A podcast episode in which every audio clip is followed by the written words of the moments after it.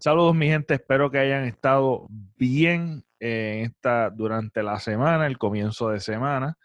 Eh, yo soy Pepe Avilés. En el episodio anterior que soltamos el domingo, hablamos de tus mejores cinco jugadores o el cuadro regular para ti. ¿Cuál sería? Escribe en los comentarios cuál sería el cuadro para ti ideal de todos los tiempos, obviamente por posición. Eh, yo me tomé la tarea de, eh, ahí hablamos de Ansi habló de su cuadro, yo hablé de mi cuadro, eh, este, y quiero saber el tuyo. Así que me tomé la tarea de buscar, según ESPN, cuáles son los mejores de todos los tiempos por posición.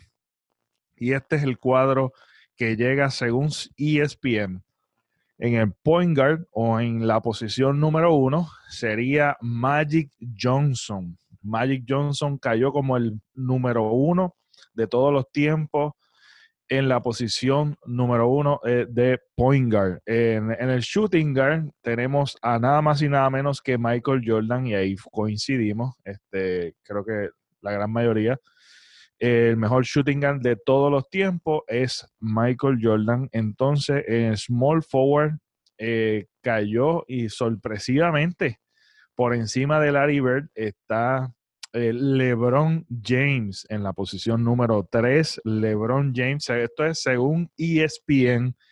Este, así que el mejor de todos los tiempos número 3 fue LeBron James y el mejor power forward el mejor power forward o el número 4 sale nada más y nada menos que Tim Duncan, el duro, el de tablita, el de estrategia, el de los fundamentos. Ese equipo me encanta porque es como un equipo de fundamentos y yo creo que fue el último cuando empezaron a retirarse todas estas grandes estrellas de eh, San Antonio.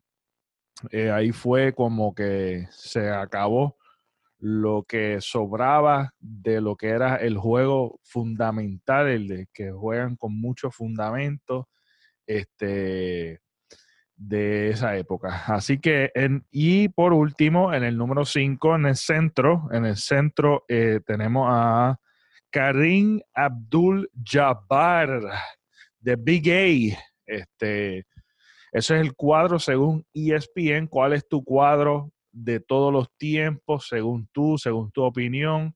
¿Por qué? Este, puedes comentar, darle like, compartir este, este debate. Ya se acerca el, la pretemporada, que es el 11 de diciembre, así que espero que pues disfruten de este contenido, compártanlo en todas las redes sociales, con tu amigo, por WhatsApp, por donde sea. Comparte este fue el podcast con Pepe Avilés y si no vieron ese episodio, lo pueden buscar. Está genial. Eso es entre Dancy y yo. Estamos debatiendo cuál es el mejor cuadro de todos los tiempos de la NBA. Este, y sería genial, ¿verdad? Verlo, verlo en una máquina del tiempo. Que yo fantaseo mucho con eso de, de la máquina del tiempo y ese tema. Así que eso sería genial ver eso, esas grandes estrellas jugando este, entre sí. Así que nada, nos vemos. Hasta la próxima.